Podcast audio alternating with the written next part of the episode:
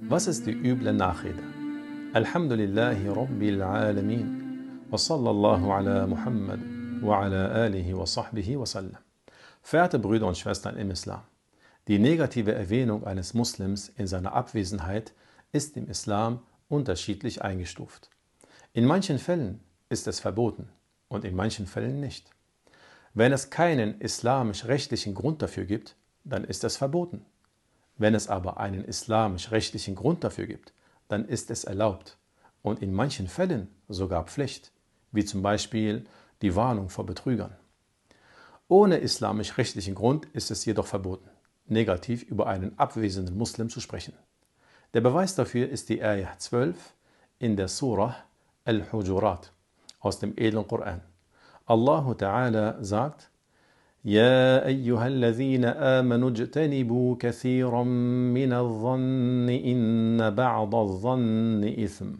ولا تجسسوا ولا يغتب بعضكم بعضا.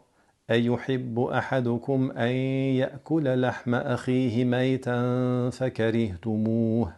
واتقوا الله إن الله تواب رحيم.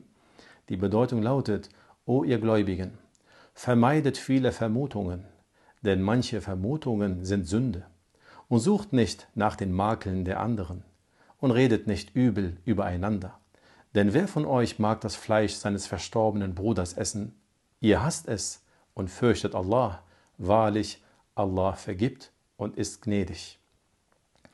Die negative Erwähnung eines Muslims ohne islamisch-rechtlichen Grund ist in der heutigen Zeit eine weit verbreitete und abscheuliche Angewohnheit, die Verwandte und Freunde voneinander trennt und die zur Unterbrechung der verwandtschaftlichen Beziehungen führt, weil sie Hass und Abneigung hervorruft. Was ist die üble Nachrede?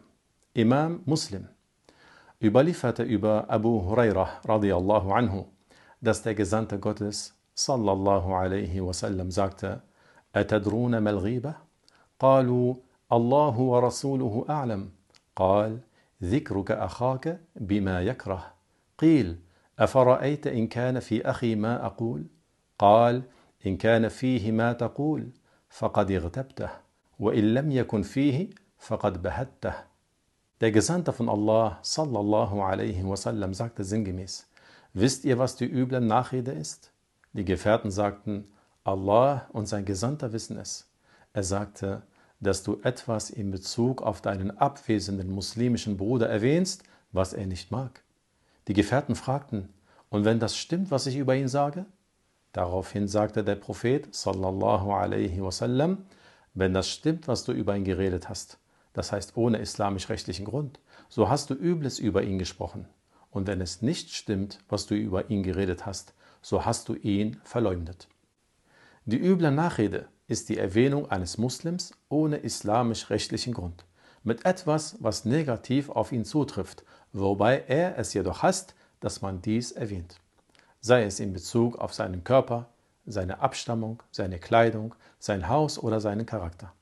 Ein Beispiel wäre, wenn du über ihn sagen würdest, er ist kleinwüchsig oder er schielt oder sein Vater ist Gerber oder er hat einen schlechten Charakter oder schlechtes Benehmen oder er schläft viel. Oder er isst viel. Oder seine Kinder sind unerzogen. Oder er wird von seiner Frau kontrolliert. Oder ähnliches, worüber du weißt, dass er dies hasst, wenn er dies hören würde. Das Verleumden hingegen ist das Erwähnen eines Muslims mit etwas, was auf ihn nicht zutrifft. Und er es hassen würde, dass dies über ihn gesagt wird.